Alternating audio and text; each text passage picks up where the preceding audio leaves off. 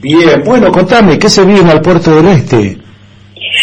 Eh, este sábado 22 vamos a estar haciendo una campaña de limpieza bastante ambiciosa de aproximadamente unos 100 kilómetros de limpieza de costa por la ruta 1 y estamos invitando a todos los vecinos o los que se quieran sumar eh, a participar, a ayudar eh, la mayor cantidad de manos posibles eh, para poder hacer más eficaz la limpieza, también eh, para concientizar un poco, eh, no sé si han recorrido ese lugar, pero hace un tiempo que está como un poco abandonado y creo que lo que se ve es la cantidad de residuos que hay en la playa.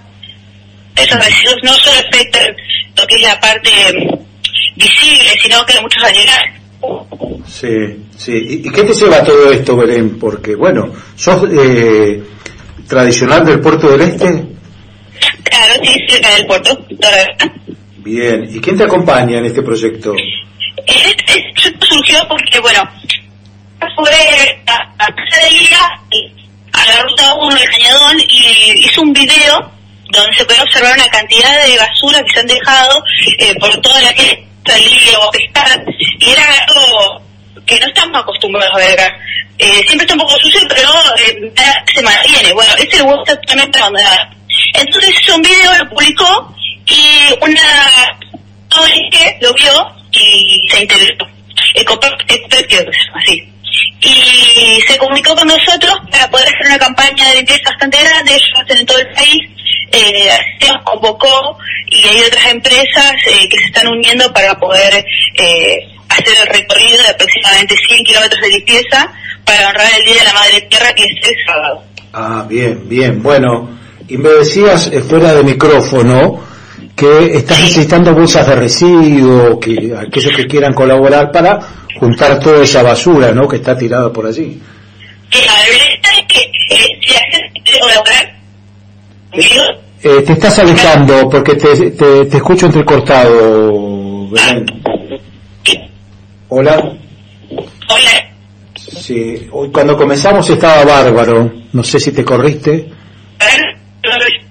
Acá estoy, Ponete en el lugar que comenzamos la entrevista. sí, por acá estoy. Ahí está, bárbaro, sí. Listo. Eh, bueno, lo, la idea sería conseguir la cantidad de eh, más manos para poder seguir limpiando, pero si hay gente que no puede asistir, puede llegar a colaborar con los vecinos que se están uniendo, eh, con bolsas de residuos, de consorcio, con guantes, eh, botellas de agua, alguna galletita, alguna fruta, porque la idea es estar todo el día.